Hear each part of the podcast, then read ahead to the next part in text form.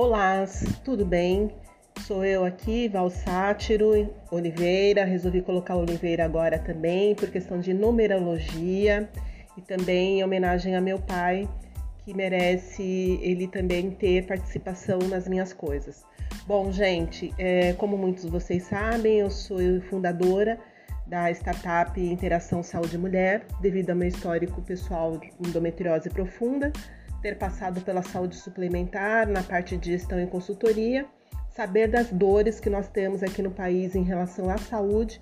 Então nós temos diversas aí tecnologias hoje, health techs, é, empresas focadas na inovação, como as startups, e eu como comunicóloga acho e resolvi é, falar também bastante sobre o que nos incomoda, né? É, desculpem eu estar um pouquinho perdida, que eu tô falando aleatoriamente, eu não costumo fazer nenhuma pauta. Eu acho que a gente tem que ser o mais próximo possível nesse tipo de comunicação, tá? Então o áudio ele vai ser um pouquinho mais demorado, não tão didático como os demais, mas eu vou trazer algumas fontes de informações interessantes. Então eu vou falar um pouquinho hoje sobre Fintech, que é onde eu estou inserida hoje. Uh, hoje eu estou com uma plataforma digital na saúde da mulher, educação preventiva e cuidados. Eu demorei um pouquinho para ajustar o meu modelo de negócio, mas agora ele está bem justo. Então eu vou explicar, na verdade, tá, hoje sobre esse meio que eu estou inserida, que são as fintechs. Bom, para quem não sabe, fintech ou tecnologia na saúde feminina, ela veio pela fundadora da CUI, que é um aplicativo de rastreamento para o período da mulher, tá? de rastreamento da, da possibilidade de fertilização. Então, quando nós falamos da saúde da mulher, nós envolvemos uma série de questões, principalmente iniciando pelo ciclo menstrual, digamos assim, né? Então, uh, por exemplo, um aplicativo é uma, é uma categoria de software, é diagnósticos, produtos e serviços que usam a tecnologia frequentemente para enfocar a saúde da mulher, isso nós chamamos de fintech. Então, esse setor ele inclui dispositivos vestíveis, soluções de fertilidade, aplicativos de rastreamento de período, cuidados de gravidez e enfermagem, bem-estar sexual, cuidados na saúde da mulher e também a parte educativa, que é a principal e muita gente não está conseguindo fazer, tá? É, então, existem muitas razões por qual uma fintech e a health tech estão inseridas no meu negócio. Eu vou falar de alguns dados que são interessantes. O mercado de saúde digital, é, antes da pandemia, segundo a consultoria Frost Sullivan, é, devia atingir, deveria atingir 536 bilhões até 2025. Tá?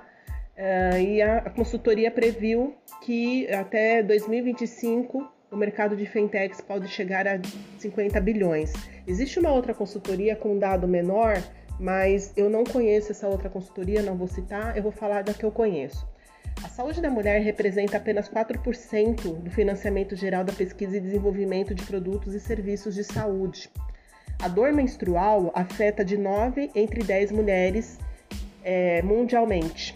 Isso em, em, vários países, tá? Esse dado é de, são de vários países. Em média, se leva de 7 anos e meio para se obter um diagnóstico de endometriose, que é uma condição pode causar muitas dores menstruais. Eu levei quase cerca de 15 anos para descoberta e mais cerca de quase 15 para tratamento. Então, eu passei minha vida inteira com dor. Né? Para quem quer conhecer um pouco do meu histórico, é, no meu site, mesmo no Google, vocês encontram referências a, a partir do meu histórico, que é também o motivo da, pelo qual estou empreendendo hoje. Então, uma em cada cinco mulheres apresenta um, um, problema muito comum de saúde mental também, como ansiedade e depressão, em comparação com um entre oito homens. Então, a lista ela é, continua indefinidamente. Então, nós quando nós falamos da mulher, de saúde, nós estamos falando da saúde integral, desse ser humano, do ser humano. O que leva uma mulher a adoecer, o que leva uma mulher a desenvolver uma patologia, seja física ou mesmo uma questão de saúde mental, né? Então, uh, nós estamos criando conteúdos e que possam trazer essas informações e brevemente eu pretendo ter mais serviços é, com questões de educação e com apoio da tecnologia e da, inova e da inovação, transformando em comunicação, tá? E eu, que, eu gostaria que vocês acompanhassem bastante o meu propósito, que ele é bem interessante. Eu vou gravar um outro áudio na sequência desse, falando também de uma outra questão envolvendo Fentech. Até lá, um beijão.